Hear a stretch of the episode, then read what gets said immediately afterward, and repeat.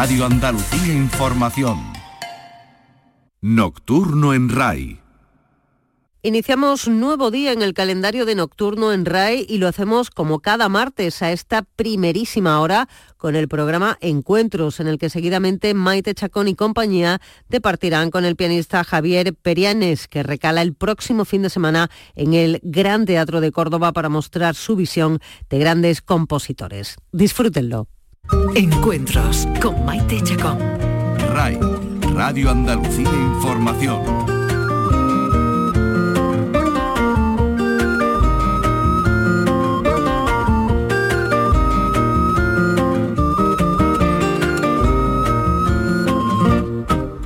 En tiempos inciertos, qué mejor refugio que la compañía de la música. Bienvenidos a Encuentros. Hoy tenemos la suerte de contar en nuestro programa con uno de los músicos españoles más reconocidos en el mundo, así que la música nos va a servir de consuelo. Pese a todas las dificultades que estamos viviendo en este año de pandemia, nuestro invitado ha conseguido milagrosamente mantener algunas citas en auditorios y salas de conciertos en algunos lugares del mundo, aunque también ha visto como parte de su agenda se caía, como ha pasado con tantos y tantos artistas de distintos ámbitos. En los meses que llevamos del año 2021 ha viajado a Japón, ha estado en Francia y ha dado conciertos también y recitales en nuestro país. Uno de los últimos encuentros que ha tenido con el público ha sido en el Teatro de la Ópera de La Coruña, junto a la Orquesta Sinfónica de Galicia, pero atentos porque dentro de pocos días va a pasar por el Gran Teatro de Córdoba con un programa que incluye a Chopin, Granados, Liszt y, como no, Beethoven, un compositor al que nuestro invitado ha dedicado muchas horas en los últimos años.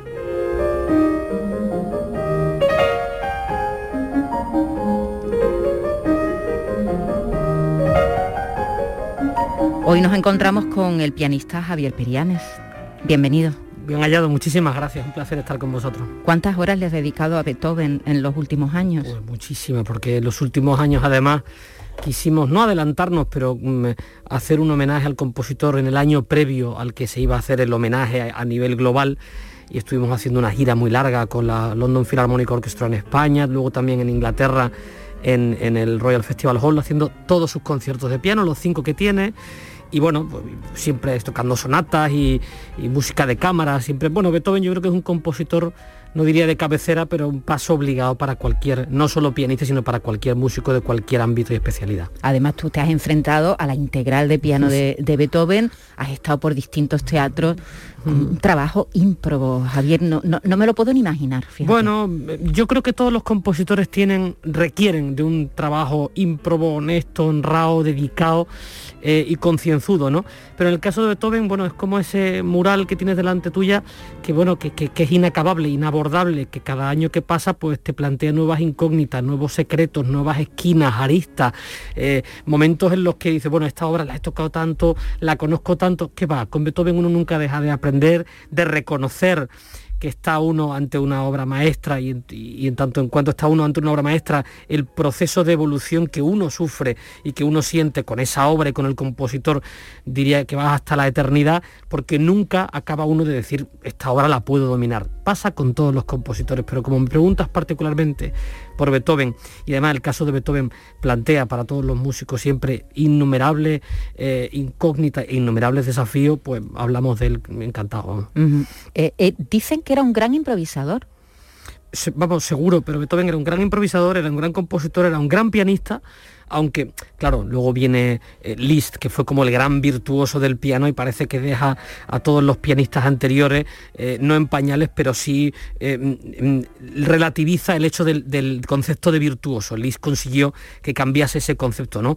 Chopin también era un gran pianista, aunque no era muy dado a tocar muchísimos conciertos, ¿no? Insisto, fue Liszt un poco el gran revolucionario, pero es evidente que Beethoven, por la manera en la que tiene de escribir y por la manera en la que tiene de, de hacernos llegar su música, no solo era un gran compositor, sino también era un gran improvisador, porque muchas de sus cadencias son absolutamente magistrales y pueden ser obras de reflexión o también de pura improvisación. Aunque yo creo que aquí eh, a improvisador pocos le ganarían a, uno de sus predecesores que fue Mozart. O sea, cuando ponemos en contexto a todo este periodo histórico, eh, yo creo que Mozart no es que se lleve la palma, pero claro, la manera de escribir que tenía era de una fluidez, de una facilidad, de una limpieza tal que parece que lo de Beethoven era como mucho más sofisticado. Y no, el nivel de profundidad y de sofisticación puede ser el mismo, pero en el caso de Mozart la facilidad a la hora de escribir era, era, era sublime. Hoy tenemos la suerte de estar con Javier Perianes, el pianista, nacido en Nerva, reconocido nacional e internacionalmente. Reconocimientos no le han faltado a lo largo de su carrera. Entre ellos, pues el primer premio del concurso de piano, por ejemplo, precisamente con Beethoven, ¿no? ¿De cuál? el, de, piano de Jaén, de ah, pues Sí, fue con el cuarto. El, me acuerdo que la final había que escoger uno de los conciertos que había en la lista para los finalistas y me acuerdo que un colega de un mío eh, chino escogió creo que un concierto de Prokofiev, la otra un concierto de Chopin y yo me incliné por el cuarto de Beethoven. Siempre ha sido, bueno, no un compositor fetiche, vuelvo a decir lo mismo, para cualquier músico Beethoven es un, motivo de paso obligado. Premio Nacional de Música en el año 2012, Artista del Año en el año 2019 de los International Classical Music Awards medalla de Andalucía y tantas y, tantos reconocimientos que has tenido, Javier, a lo largo de tu carrera. Yo no sé si tú cuando empezaste en el conservatorio en Huelva, primero, que por cierto ya lleva tu nombre, luego en el de Sevilla, luego tu paso por Madrid, en, algún momento soñaste con este reconocimiento que tienes. En primer, bueno, para hacer una pequeña acotación, yo empecé en el conservatorio en Nerva. En Nerva. Con mi primera profesora, con Julia Hierro, con la que tengo un contacto regular, ella es como parte de la familia, por supuesto. Y bueno, durante todos estos años yo he de reconocer, y no es falsa modestia, os lo aseguro, que todas estas distinciones han sido siempre motivos de alegría, una especie de constatación de que estábamos haciendo el trabajo más que bien hecho, sino con cierta honradez y honestidad, pero hago la confesión desde, desde la humildad, ¿eh? Eh, disfrutaba mucho más viendo el efecto que causaban todas estas distinciones en quienes me rodeaban que en mí mismo. Yo mm, no, dejaba de pensar que al día siguiente tenía que, volver a estudiar, que seguir trabajando y que también todas estas distinciones pues te crean cierta responsabilidad, pero no eh, para tener más o menos éxito, eso es una palabra bastante absurda, sino para tener más o más todavía honestidad, más trabajo y más concentración en el, en el hecho musical, porque al final a uno todas esas distinciones y reconocimientos se lo han dado por tocar el piano o por hacer música en este caso, no por otra cosa. Entonces, claro, pues todas estas distinciones yo siempre lo decía, digo, esto es un, un espaldarazo y una, eh, una motivación extraordinaria para seguir adelante, seguir trabajando en la misma dirección y también todos esos reconocimientos fueron y han sido y son un momento extraordinario para dar gracias para dar gracias a todas las personas que han estado involucradas en este proceso tan maravilloso de formación, ya sea a mis padres, a mi hermano, a mi esposa, a mis profesores y a todos aquellos amigos que durante estos años me han ido acompañando en esta, esta maravillosa aventura que es la música. Has mencionado a tu primera maestra, se puede decir, ¿no? Julita, Julia, Julita. Pero a lo largo de tu vida has tenido otros muchos maestros. Cuando yo te digo la palabra maestro, ¿a ti qué se te viene a la cabeza? Pues a mí se me vienen fundamentalmente cuatro nombres porque un maestro es una persona con la que tú trazas o te vinculas de alguna manera emocional y profesionalmente y musicalmente en este caso, pero el maestro lo será hasta el fin de tus días, aunque ya no estés trabajando con él, aunque ya no tengas contacto regular de dar clase o de trabajar, pero siempre ese vínculo de respeto, de admiración por lo que ha hecho y por lo que ha plantado en ti a nivel musical y a nivel personal está ahí. Mis, cuatro maestros siempre, lo he dicho, son eh, eh, María Ramblado, Julita, que fue mi primera, María Ramblado y Lucio Muñoz en Huelva, y luego eh, Ana Guijarro y Josep Colón, cinco, porque ya había contado a Julita previamente, ¿no? Y esos son los cinco maestros con los que yo he desarrollado un poco mi, carrera formativa, ¿no? Con los que me formé. Luego, evidentemente, muchísimos maestros con los que he tenido la ocasión de trabajar de, a nivel privado, a nivel particular y personal y con los de los que he recibido enseñanza que no se pueden cuantificar. Ahí puedo contar al pianista americano, Richard Wood, por supuesto a Alicia de la Rocha, por supuesto al maestro Joaquín Achúcarro y por supuesto también a, Daniel Barenboim. Entonces, claro, es una eh, esos que dicen que no hay influencia, sino que hay procesos en los que uno se va descubriendo a sí mismo, claro que es cierto, pero en ese proceso de descubrimiento la colaboración y la aportación de muchísimos de estos maestros a mí me parece absolutamente decisiva. Y qué importante es para, para alguien que empieza en la música, que se acerca a un instrumento, como tú te acercaste cuando eras un niño en, tu pueblo, en Nerva, mm. encontrarse con buenos maestros, Javier. Es fundamental. la clave, para mí es una de las enormes claves. yo parto de la base de que considero que eh, todos tenemos talento para algo. Eh, no para una cosa específica, sino para muchas cosas. Y descubrimos en qué emplear o, dónde enfocar nuestro talento con el paso de los años. Si tienes la suerte, la fortuna de encontrar un maestro que es capaz pero maestro me refiero en el piano, en, el periodismo, en todos los ámbitos profesionales, que es capaz de sacar de ti lo mejor y ayudarte a encontrar tu propio camino, a mí eso me parece maestro de maestros. Yo he tenido la fortuna y estoy muy agradecido de haber pasado por muchísimas manos, pero de alguna manera todas esas manos las he sentido que estaban de alguna manera conectadas entre ellas. Ha sido un discurso variado, diferentes influencias, pero siempre eh, eh, he notado en todos ellos que basaban en el respeto profundo y en el amor profundo por la música, en el, en el respeto por los compositores, por la partitura, por lo que está escrito y por lo que no está escrito en la partitura, por todos esos secretos que son siempre un desafío descubrir. Y me ha parecido que todos y cada uno de esos maestros he recibido todos ellos una aportación a nivel musical y a nivel personal que la guardo como, como verdadero oro en paños. Y qué responsabilidad, porque claro, de pronto esos profesores, esos maestros ven desfilar por delante a muchos alumnos distintos. Y entonces darse cuenta de que hay alguien que tiene algo especial y que no se te escape, ¿no? Que no se te, que no se te vaya. Desde luego, pero también es igualmente eh, alabable en todos estos casos que encuentres a, alumnos de diferentes talentos, unos tendrán más talentos para la música, otros tendrán menos, pero la entrega decidida, la honradez a la hora de, trabajar con todos y cada uno en función del nivel que tenga cada uno, yo siempre lo he dicho, a mí para, para mí la enseñanza, la educación, ese trabajo es probablemente de los más sacrificados que hay, porque claro, vemos el brillo de tocar en un concierto para 2.000 personas o para 1.500 o para los que sea, y ves el resultado de un trabajo. Pero esa persona que está trabajando semana a semana con los alumnos desde que empiezan con 8, 7 años o cuando, cuando puedan empezar y verlos progresar y verlos evolucionar y sacar de cada uno lo mejor de cada uno, porque uno no puede eh, establecer un patrón que sirva para todos y cada uno de los alumnos. Cada alumno tendrá una necesidad particular, unas limitaciones y, una, eh, y unas virtudes que explotar y que trabajar.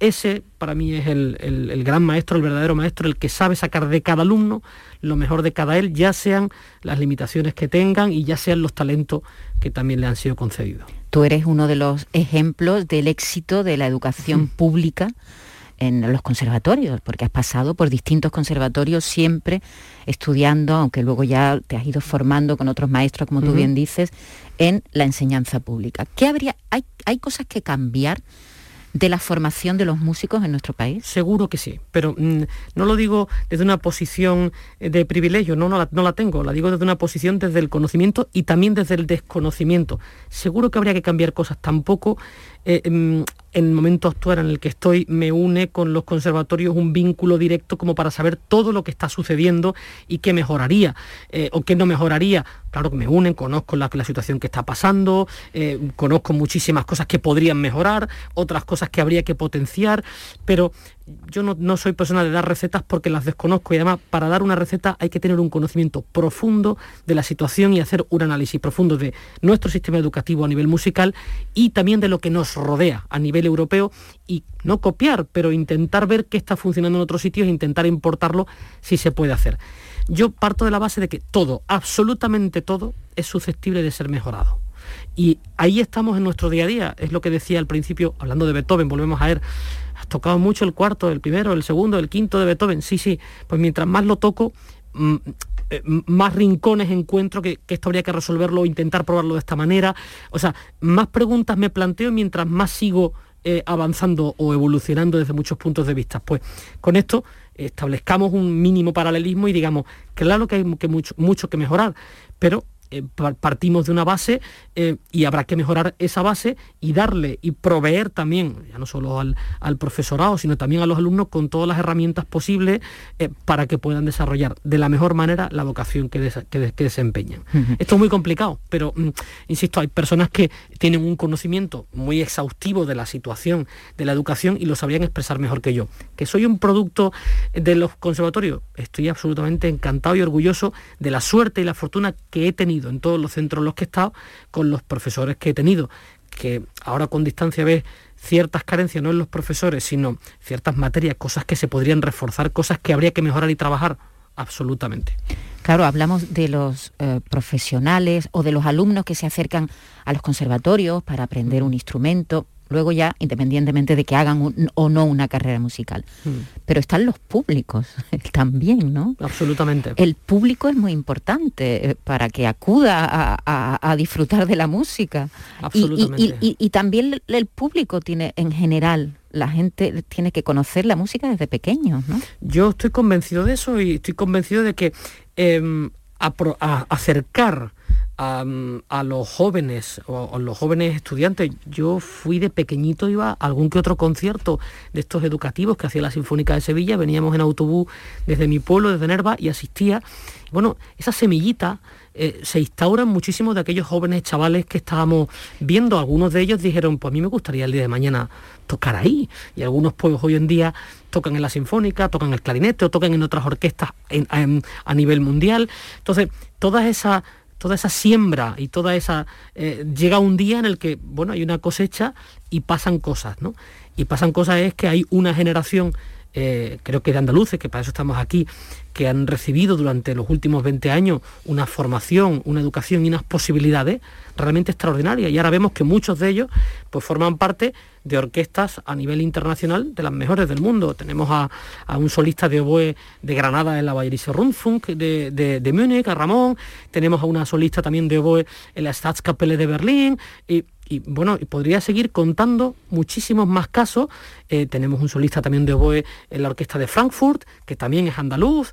Tenemos otro solista andaluz en, Suiza de, de, solista de fagot. e insisto, puedo seguir hablando, no ilimitadamente, porque todo se acaba en la vida y el tiempo más, pero tenemos una, una cantera que es el resultado de que las cosas se han hecho bien en los conservatorios, también en muchísimas escuelas que han prestado un apoyo fundamental y también ha habido una cantera muy extraordinaria aquí en Andalucía. Una es la Orquesta Joven Andaluza, que ha hecho un trabajo ímprobo em, por los jóvenes de esta comunidad y, en, los últimos años también, los últimos 20-25 años, la Fundación Barenboim Sair, que han venido aquí profesores y siguen viniendo de primer nivel internacional que han dado pues también un contraste y un estímulo más a todos esos alumnos que, con dedicación miraban también hacia afuera. Entonces, todo esto lo pones en una coctelera y te encuentras con que hay una cantera extraordinaria y unos primeros espadas en muchísimas orquestas internacionales que son andaluces.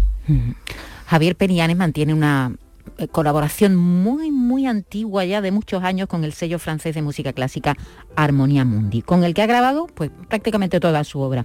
La última, una colaboración con la viola alemana Tabea Zimmermann. Vamos a oír una pieza de las que han grabado la composición de Villalobos, que se llama precisamente como el disco, Cantilena.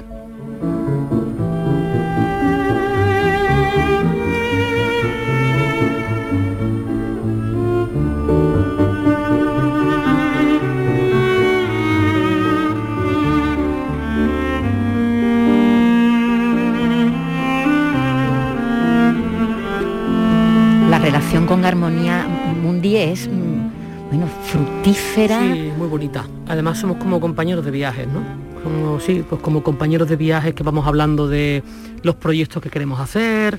Es, bueno, es que yo creo que no lo he podido expresar de mejor manera. Es como un compañero de viaje a nivel musical y discográfico, ¿no?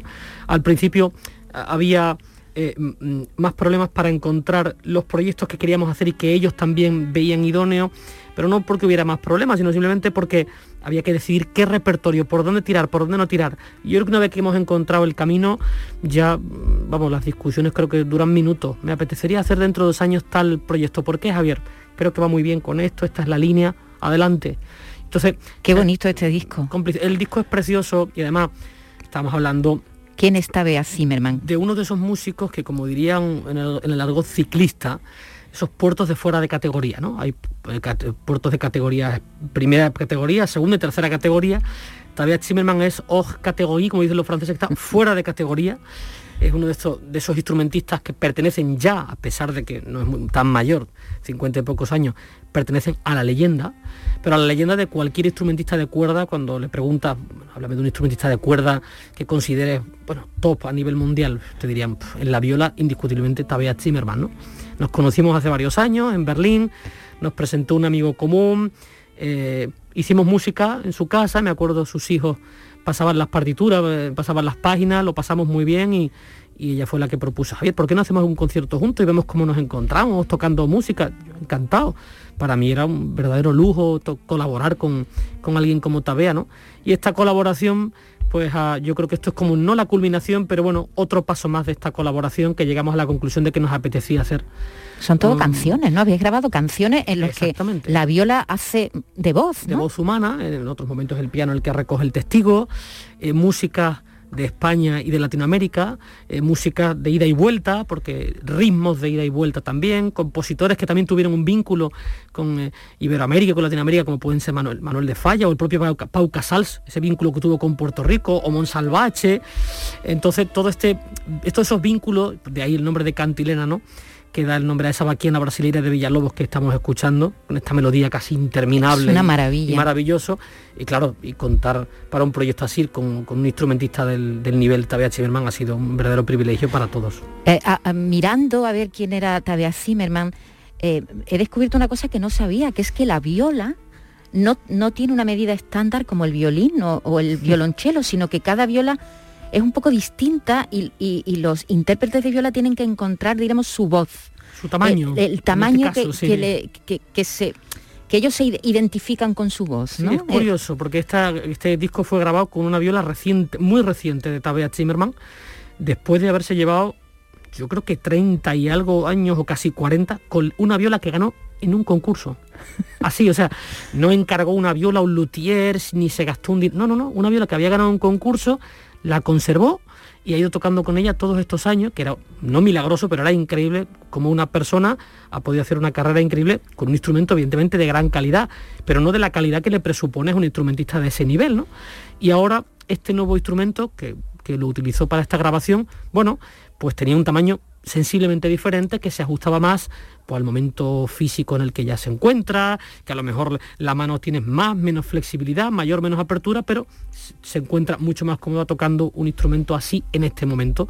Pero bueno, el sonido... ¿Los pianistas os parecéis en ese sentido? ¿o no? los pianistas no tenemos muchas opciones, a no ser que optemos por eh, eh, encargar un piano, que eso se hace en casos muy excepcionales, contadísimos, que tenga las teclas o más estrechas o menos estrechas, los pianistas sí, se hace eso, ¿sí? Sí, pero es muy excepcional, hay algún que otro caso eh, en el pasado y en el presente de grandes pianistas que, bueno, que por diferentes motivos tienen teclados no adaptados, pero un poco particulares.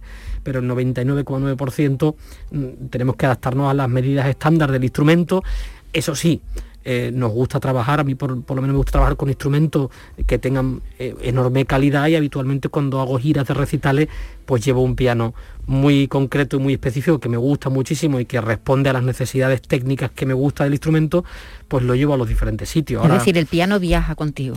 En, España y Portugal casi siempre, vamos, casi siempre, no, siempre, excepto que haya un piano que yo ya sé que hay en una sala muy particular, que sé que ese piano está en unas condiciones magníficas, entonces no tengo necesidad de traer ese otro piano, pero en condiciones normales sí, viajo con un piano, eh, Steinway Sons, que viaja conmigo, estuvimos el otro día en Santiago de Compostela, estuvimos también, e iremos a Córdoba exactamente con el mismo instrumento y bueno, conoces el instrumento y sabes lo que te puede ofrecer y me parece que eso mm, no es ninguna ventaja, simplemente es algo de cierta lógica y cuando lo puedes te lo puedes permitir, me parece que es fantástico para el resultado. Bueno, también supongo que de viajar por todo el mundo sabrás las salas donde hay un piano maravilloso, ¿no? Eso también lo sabes. Sí, porque lo, tienes como una especie de, en mi caso particular, yo tengo como una especie de registro de archivo. Cuando voy a cualquier sala, ahora en Japón, pues me quedo con el número de serie y apunto las características. Pues me, gusta mucho el piano, interesante. La próxima vez que vuelva les pediré que pongan el mismo si es posible.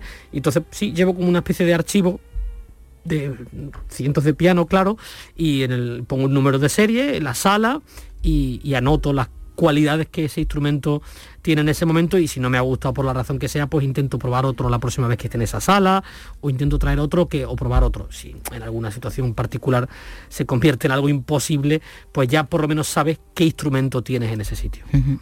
Javier, la pandemia nos está dejando momentos únicos. ¿eh?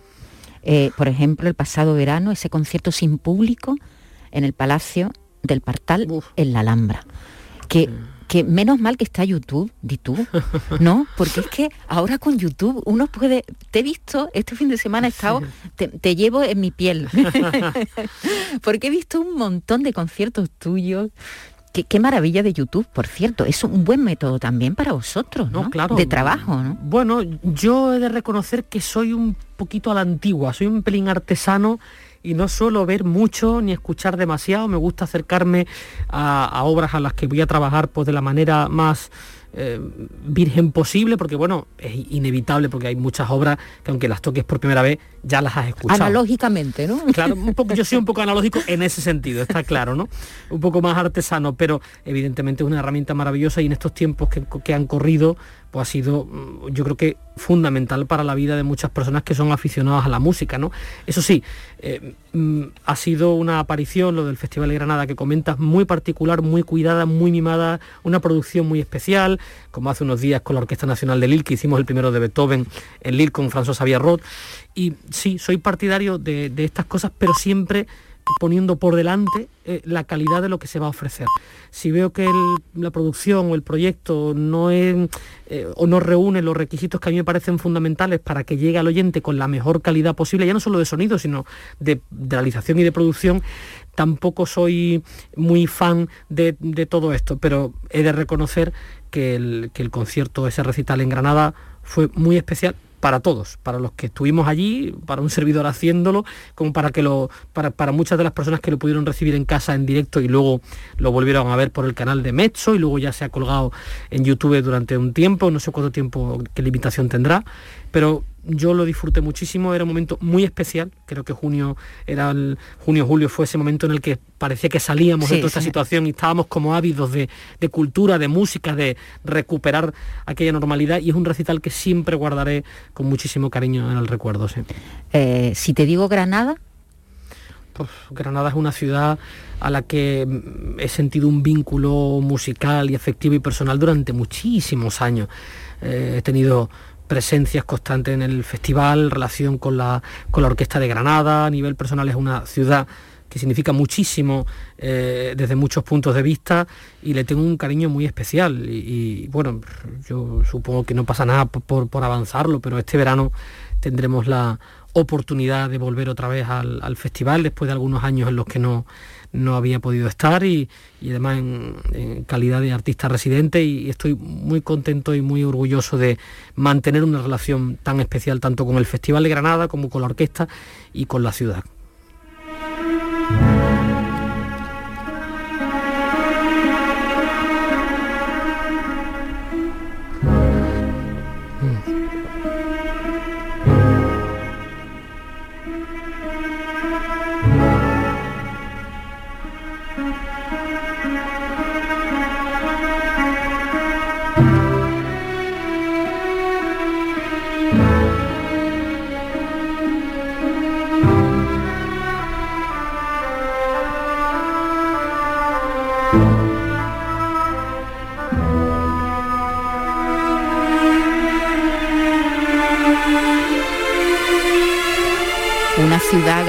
En la que vivió Falla.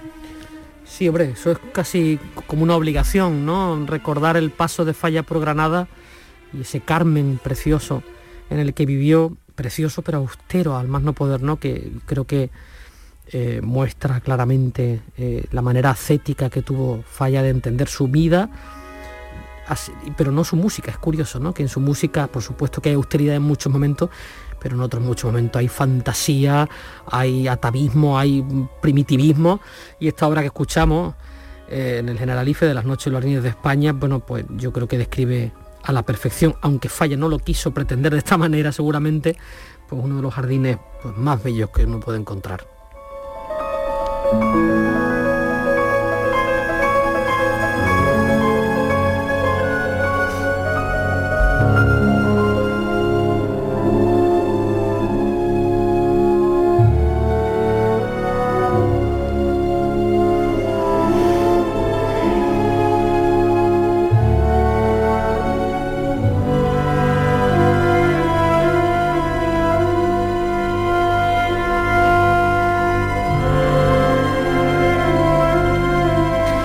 Estamos con el pianista Javier Perianes hoy en Encuentros y estamos oyendo a Falla.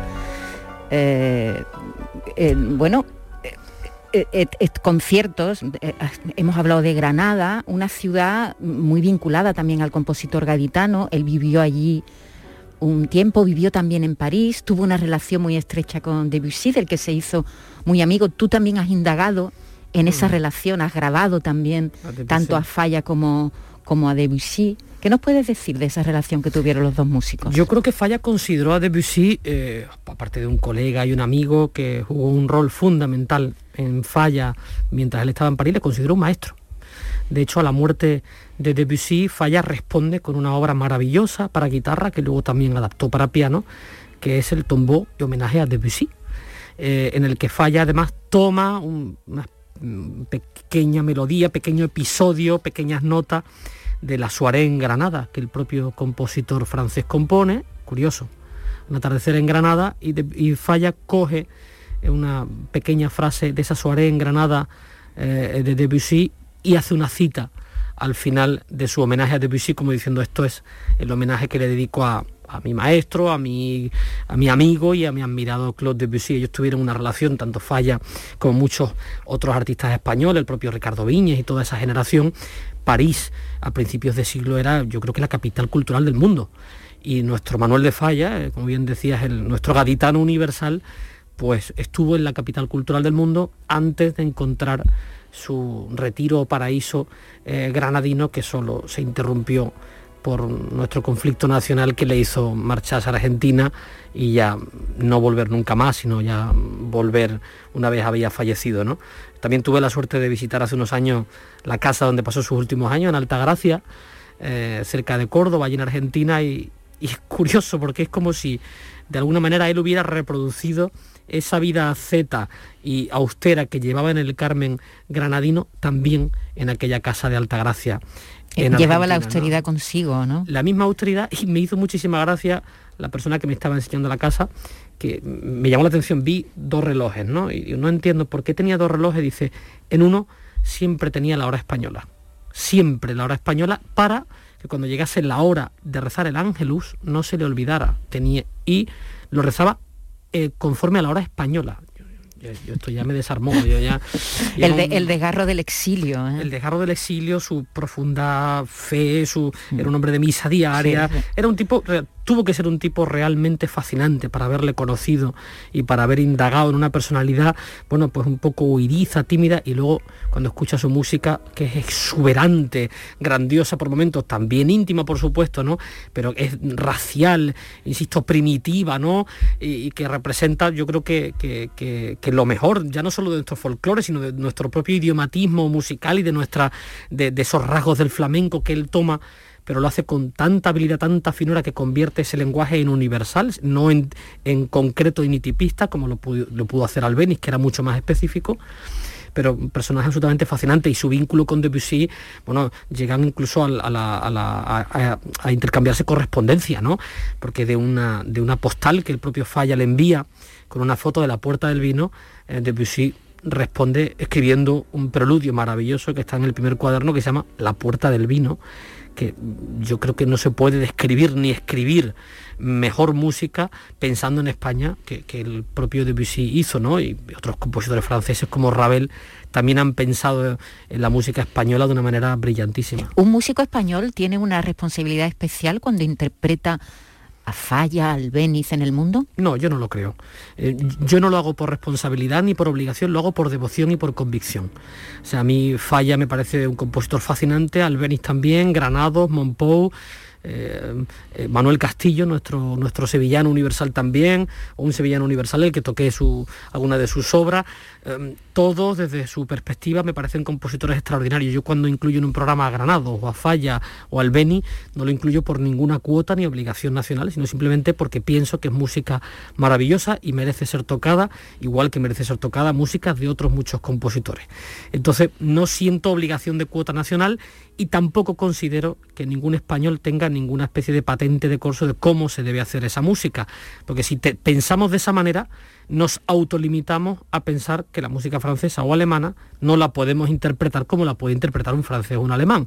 Eso yo creo que la historia ha ido desmintiendo todos esos, todos esos clichés erróneos, porque bueno, hemos visto música francesa interpretada por alemanes, como el propio Walter Gieseking, que hacía Debussy de manera magistral, o el propio Arturo Michelangelo Benedetti, un pianista italiano fascinante, italiano, o el propio Aldo Ciccolini, también italiano, que hacían la música francesa y la música española, en el caso de Aldo Ciccolini, de una manera soberbia, fantástica. Entonces, eso es lo que nos hace, lo que nos indica que nuestra música es también una música internacional. Universal. Absolutamente. Eso. Eh, hablábamos de la relación que, que, existió entre Falla y Debussy y eso me hace pensar en qué suerte tenéis los músicos, la cantidad de relaciones que establecéis. Antes hablabas de, de Tabea Zimmerman, de la, de la, la, la intérprete de, de, viola. Mencionas a tanta gente cuando, habla, cuando se habla contigo y cuando hablamos con músicos, mencionas a tanta gente tan brillante en su, en su trabajo. Yo creo que es una de las cosas impresionantes de, de, tu trabajo, Javier. Claro. La relación con los demás, ¿no? Tienes la oportunidad de aprender de otros y de sus instintos y de sus ideas musicales y de lo que le pide el, el, corazón en un momento de hacer en un momento determinado. Vas incluso conociendo a esa persona un poco mejor a través de su manera de hacer música, ¿no?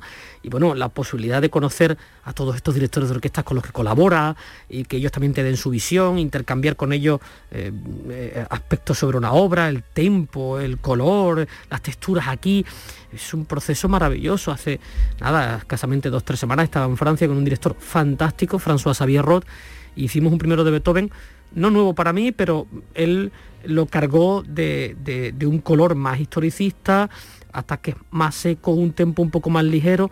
Lo disfruté enormemente, fue como otra visión nueva, diferente para mí, y la disfruté igualmente y, me vine como decía mi padre, con la saca llena de, de, una experiencia preciosa, de haber trabajado una obra que he tocado en muchas ocasiones de otra manera, con otra óptica, pero siempre desde el respeto y la flexibilidad. Claro, todos estos colegas con los que tienes la suerte y la fortuna de trabajar e intercambiar todas esas experiencias, pues lo que hacen es llenar todavía más tu, tu mente y tu corazón de, toda, de todas esas experiencias y de todos esos eh, colores musicales, ¿no?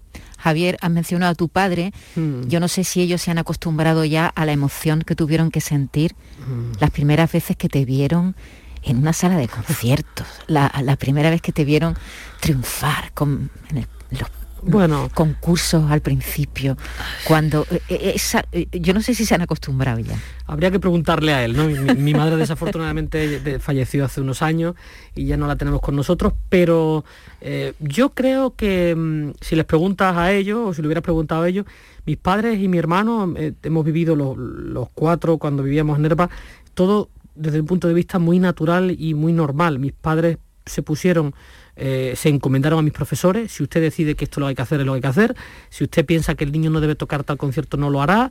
O sea, mis padres fueron unas personas tremendamente responsables, tanto conmigo como con mi hermano. Mi hermano eh, se dedica a la medicina, es médico, y, y lo único que ellos pretendieron y quisieron es que sus hijos pudieran desarrollar sus vocaciones y aquello que les enamoraba. Entonces ellos pusieron todas las herramientas, saltaron todos los obstáculos que hubo que saltar, se hicieron todos los sacrificios que fueron eh, necesarios para ello para, y sublimar un poco su vida para que sus hijos pudieran desarrollar sus vocaciones. Y es algo que, que creo que mi hermano y yo, pues, pues, en las siguientes 17 vidas no tendremos tiempo para, para agradecérselos, ¿no? Y entonces, en ese sentido, pues claro que estarían, estarán y están uno aquí y mi madre allá arriba, pues estarán orgullosísimos, pero no de nosotros, sino deben, deben estar orgullosos del milagro o de que ellos han obrado con su sacrificio, su esfuerzo y su trabajo. Es verdad que, que tuviste un familiar te lo tengo que preguntar porque muchas veces uno ve cosas por ahí y resulta que no es verdad. Un familiar que fue compositor, Manuel Rojas, sí. que tenía un piano sí. en una casa que ya en la que su viuda no vivía. Y entonces como no había luz y tú no tenías piano en casa, claro, tú ibas allí ¿Y tocabas el piano con velas, a la luz de las velas? ¿Eso es verdad? Eso fue al principio, exactamente. Vamos a ver, el maestro Roja, que es el compositor del famoso paso doble taurino Nerva, que uh -huh. da nombre a mi pueblo, por supuesto, no el paso doble, sino él le puso el nombre del pueblo y que es como un himno para todos los nervenses, el paso de Nerva, eh, era tío mío, pero muy lejano. Además, por razones más que obvias, cuando diga la fecha en la que falleció, vais a entender que no tuve, no tuve ningún tipo de contacto con él. Él falleció en el 1953 y yo nací en el 78, es decir, que no nos tocamos demasiado.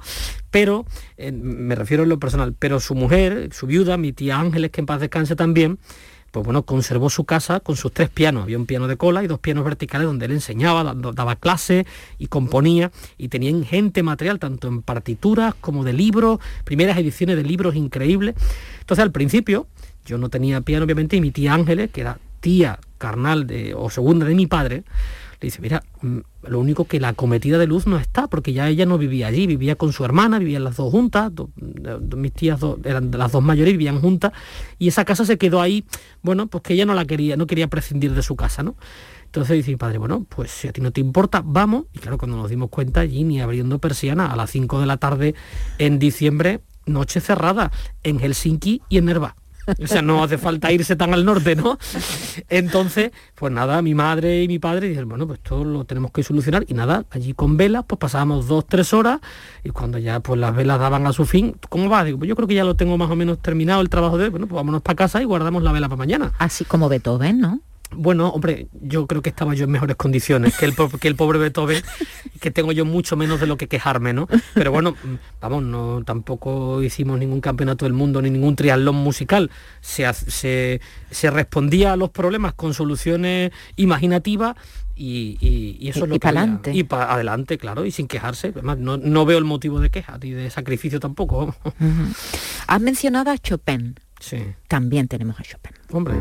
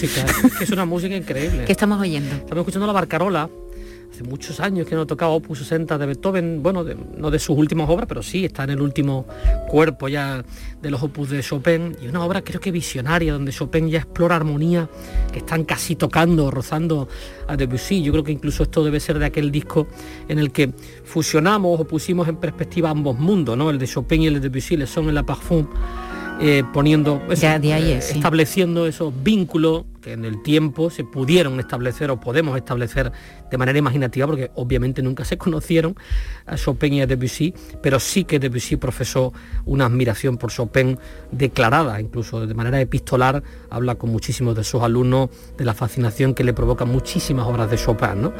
y de la influencia que también le produjo. ¿no? Y esta obra es absolutamente fascinante, ¿no? parece como una canción de cuna en la que uno va meciendo ese, con ese ritmo de, de barcarola, de lullaby, ¿no? y va, meciéndose y es una obra absolutamente fascinante. Bueno, y un compositor, pues si Beethoven es parada casi obligatoria para cualquier músico, yo creo que Chopin lo sería para cualquier pianista, para cualquier músico también, ¿no?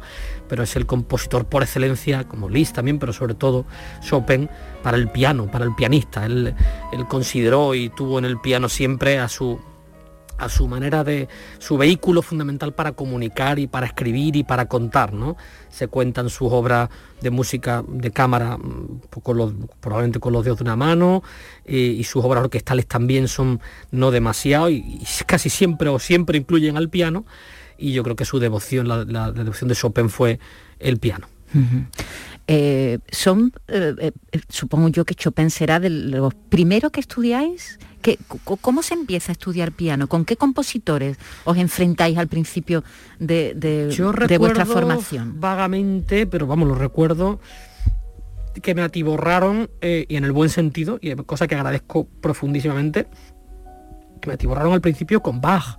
Hice muchísimos preludios y fugas de Bach, pero estoy hablando ya, no estoy hablando de los primeros cursos. Los primeros cursos eh, hablaríamos de otros compositores y otras obras que están descritas y escritas para formación inicial, ¿no? Em, pero yo recuerdo mucho los principios a Bach, eh, pero vamos, Bach, estudios de Chopin, es cierto, em, pero estas obras como Barcarola, como las baladas, esto ya viene eh, después, yo creo. pero no porque, no solo porque sea más complejo, a mí un estudio de Chopin me parece desde el punto de vista musical, no solo mecánico, de enorme complejidad, pero bueno, como los estudios te eh, facilitan el trabajo para acceder a, dificultades técnicas que luego te vas a encontrar en todas las obras del propio Chopin y de otros compositores, creo que por eso estarán descritos en, en las programaciones de los conservatorios para ponerlo, ¿no? Pero esto esta Barcarola, vamos, esta obra es una obra de, cierta madurez del propio Chopin. Javier, me sorprende que nunca lleves partitura. Bueno, no, no es tan sorprendente, no. los pianistas no, no, Habitualmente no, a no ser que sea... Yo sí he llevado partitura, cuando hago música de cámara sí la llevo, porque hay otros colegas que, también lo hacen, y eventualmente en algunos que otros conciertos de música a lo mejor más actual, también a lo mejor he llevado alguna, alguna partitura, no recuerdo la última vez. Pero bueno, esto es otra costumbre, moda, que instauró nuestro querido compositor Liszt también, que dije, bueno, ahora el no va más, voy a hacer algo que no ha hecho nadie, ahora voy a tocar de memoria. Y ya a partir de ahí eso se instauró, lo estoy simplificando, es que um, si explicamos todo el contexto nos llevaríamos aquí un rato largo. Y a raíz de que Liszt instauró la moda de tocar, de hacer el no va más, eh, de tocar de memoria, pues eso se quedó como en el, pues, la costumbre o en la liturgia de los conciertos y habitualmente pianistas, violinistas, chelistas y muchos otros instrumentistas cuando tocamos en solitario o con orquesta habitualmente tocamos sin partitura. Para mí, y lo digo con total claridad, es absolutamente irrelevante. Yo no voy a un ¿Es irrelevante? Para mí totalmente. Y, mm, por ejemplo, hace, de vez en cuando has tenido que sustituir de manera urgente porque un compañero no ha podido acudir y, de pronto una, no sé, ni siquiera habías ensayado previamente o no habías mirado esa obra. Bueno, pero la conocías, tenías un vínculo con esa obra, sí. Me, esa relación entre la cabeza y los dedos. Eh, eso, eso, eso qué, eso como Hombre, bueno, hay, hay, una parte de conciencia y otra parte de entrenamiento. o sea, hay otra parte física de entrenamiento y de memoria que está la memoria cognitiva y la memoria muscular. La mano va al sitio porque lo ha hecho tantas veces y lo reconoce, pero hombre, esa memoria yo nunca la recomiendo, porque esa memoria es la más traicionera. La memoria muscular puede fallar y la otra, la consciente, es la más fiable porque es la que más o menos sabe lo que está por suceder y ve el arco de la obra completa. Evidentemente cuando se produce una sustitución con poco tiempo y es una obra que hace tiempo que no toca, bueno, pues no te queda más remedio que repasarla bien, eh, activar todos los mecanismos de recordar eh, rincones y sitios un poco complejos, transiciones, modulaciones, para saber un poco, para conocer la estructura, el arco de toda la obra. Pero eh, volviendo al tema de la apertura, que me parece muy interesante, yo no he ido nunca a un concierto a, ver, he ido a escuchar. Entonces, yo cierro los ojos y me da exactamente igual que el intérprete esté viendo la partitura aunque no la esté viendo. Para mí no le confiere ni más ni menos mérito musical ni, ni, ningún tipo de destreza. O sea, yo no lo considero un plus. Yo lo que considero un plus es cuando un intérprete de piano, de violín, lo que sea, consigue emocionarme ahí es donde para mí ya presento todo mi respeto y, me quedo sin defensas, ¿no? Y me da exactamente igual que tenga o no tenga partitura. Vamos, no la pongo seguramente porque me han adiestrado en, no utilizarla en muchos casos, pero si la tuviera que poner la pondría sin problema. También es cierto que me siento, yo particularmente me siento más libre no teniéndola. Pero si en algún momento determinado la tengo que tener y también me provoca la misma libertad y puedo, em, como diría los ingleses, deliver, dar lo mismo al mismo nivel de intensidad, me la pondría sin ningún tipo de problema. Para mí no es un factor diferencial, aunque entiendo que nuestro proceso formativo es interesante, muy interesante, también adiestrar y enseñar también a los alumnos y a los, mm, a los músicos a poder trabajar de esa manera, o sea, a tocar de memoria, porque claro, te obliga a tener un poco la obra en la cabeza y a no depender de tener el papel delante. Pero insisto, desde el punto de vista artístico, para mí no le confiere al artista ningún mérito tenerla o no tenerla. Un pianista de tu nivel, ¿cuánto repertorio tiene? Es decir, ¿tú cuántas obras te sabes, diremos? Yo no he sido nunca de cuantificar, me sé... Ah, pero aproximadamente. No lo sé No lo sé. Ni idea. no- nunca he contado los conciertos de piano y orquesta que me sé, ni las obras de Chopin que he tocado. Toco 17 y una balada y ca- 14. Pues mire usted, todo el supermercado, yo es que esto para mí no es así. Yo no lo- esto lo vivo de otra manera. Yo no cuantifico. De hecho, y lo respeto porque mm, yo lo haría si tuviera la disciplina. Para, para eso no la tenga. Hay muchos colegas y los envidio, ¿eh? que anotan en las partituras todas las veces que han tocado ese concierto. 17 de marzo del 2005 con tal en tal sitio, 17 en Toronto con tal. Yo no, pero porque, mm, insisto, Sí, no pero por ejemplo, los cantantes de ópera, disciplina. los cantantes de ópera tienen Sí. un repertorio y Sí. saben, se saben, eh, hace tal, tal, claro, pero los que- eso la voz, claro, eso, pero la voz les, condi- les condiciona, no, les marca mucho el repertorio al que pueden y el que no pueden. Nosotros tenemos, entre comillas, más libertad, aunque tú también tengas un repertorio no más afín ni menos afín, sino al que le has dedicado más, más tiempo, porque a lo mejor te ha llenado, o, un repertorio que durante una época de tu vida lo tocabas con mucha frecuencia porque era lo que en ese momento te llenaba, pasan 20 años, miras a esa hora y dices, ¿cómo he podido tocar esto tanto si, si ahora no me llama la atención? Estas cosas pasan constantemente, pero hombre, pues siempre tocó los conciertos de Beethoven, los dos de Chopin, los dos de Brahms, muchísimos conciertos de, de Mozart, eh, el de Schumann, eh, el de Grieg, el, concierto en sol de Ra- o sea, tocó muchísimo repertorio con orquesta y también para piano solo, bueno, toca muchísimas obras pues de Chopin, muchísimas sonatas de Beethoven, eh, de Schubert, claro que sí, pero bueno, pero que no lo he cuantificado nunca, nunca me he puesto delante del ordenador y hoy voy a averiguar cuántas obras toco yo, pues 137, 217, mire usted, no. Se trata de cuando te sientas delante del público, dar lo mejor que tengas dentro, conseguir que se produzca pues, alguna emoción de algún tipo y que la persona que recibe eso pues se vaya a casa con cierto cambio, ¿no? O por lo menos con algún tipo de impacto emocional, nada más. Vamos a recordar que eh, dentro de muy pocos días vas a pasar por el Gran Teatro de Córdoba con un programa con Chopin, precisamente al que estábamos oyendo, Granado, Leeds y Beethoven. Y yo no sé si estás muy preocupado por el Real Madrid. Bueno, las mismas preocupaciones que me da el Real Madrid. Ahora mismo me preocupan muchas otras cosas antes que el Real Madrid, aunque sé que muchísima gente conoce mi, mi afición por el fútbol y por el deporte en general. A mí me gusta mucho el deporte, pero igual que me gusta el cine, me gusta la lectura y me gusta la Siempre te preguntamos por el Real Madrid, Pero quieres decir, gente- ¿no? Sí, sí, no, me pregunta muchas, pero he de, he de reconocer que estoy más desconectado ahora que en otros momentos de mi vida, no por, por esto de la pandemia, pero probablemente porque durante estos últimos meses no es que haya cambiado tu nivel de prioridades, nunca ha sido el fútbol una prioridad en mi vida, ¿no? Pero tu nivel de atención. Como la atención la hemos tenido, en mi caso particular, la he puesto en muchísimos otros focos que me han parecido en este tiempo en el que todos hemos estado no encerrados, pero sí mirándonos un poco más hacia adentro y menos hacia afuera, pues bueno, hay otras cosas que me han llamado mucho más la atención, pero hombre, claro que sigo la actualidad y vi el derby el otro día y disfruté del partido durante un rato porque me gusta el fútbol y lo comparto con muchos amigos, ¿no?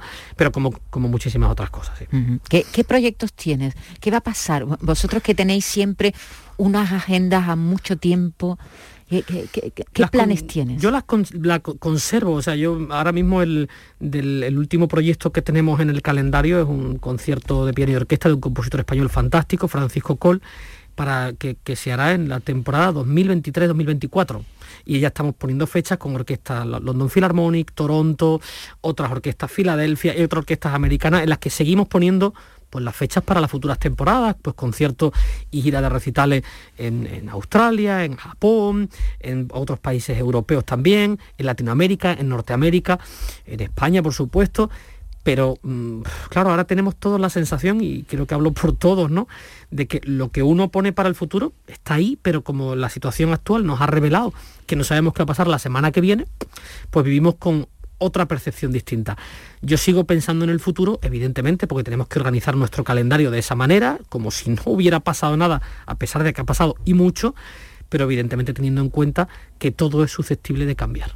Y esto lo hemos descubierto en el último año. Yo, eh, como todos mis colegas, pues el 90% de las cosas que estaban previstas no han sucedido y han sucedido un porcentaje de cosas que no estaban previstas para las que ha habido que tener enorme reflejo para sustituir a un colega que no ha podido venir porque no ha podido viajar de otra parte del mundo. A mí también me han sustituido en otro sitio porque yo no he podido viajar, lógicamente, para hacer un concierto que no estaba previsto y que antes, con dos años de antelación, ya se sabía que iba a pasar en tal y tal semana, pero nos toca a todos ser flexibles, ser comprensivos con la situación que estamos viviendo y eh, dar gracias a Dios y al destino porque desde el 20 de junio recuerdo que el estado de alarma eh, se levantó el 21 de junio. Yo el 20 de junio ya estaba dando un concierto con la Orquesta Nacional de España en Madrid. Desde el 20 de junio hasta el día de hoy, afortunadamente eh, no han faltado ni proyectos apasionantes, ni, ni proyectos preciosos e incluso viajes que pensé que no iban a suceder, como este viaje maravilloso a, finales de diciembre, principios de enero a Japón con la NHK y con un recital allí, han sucedido. Mm, sí, lo que decías al principio, que ha sido casi un milagro, sí, lo considero así, porque es que fue llegar a Japón y a los dos días se cerró la frontera. Y digo, madre de Dios, ya estamos aquí, pero ya una vez dentro ya pude tocar. Pero la situación es tan inestable, con muchísimos países todavía cuestionándose si abrir las instituciones culturales o no. Ahora mismo en España, en ese sentido, dentro de Europa, casi uno así cultural. Javier Perianes, ha sido un placer volver a encontrarnos. Pasaste por, por este programa, pues yo creo que hace 10 años. Y sigues con la misma energía, con la misma ilusión y con el mismo brillo en los ojos que tenía hace, hace, hace, hace, ya dos décadas, eh, una década. Que un abrazo muy grande. Muchísimas gracias y que no pasen 10 años, ¿no? Que no pasen 10 años, que nos veamos antes. ¿Qué te, parece despedirnos con Debussy? Me parece perfecto todo. Jardin sous la pluie. Me parece perfecto. Estos días lluviosos, perfecto. Gracias. A vosotros, siempre.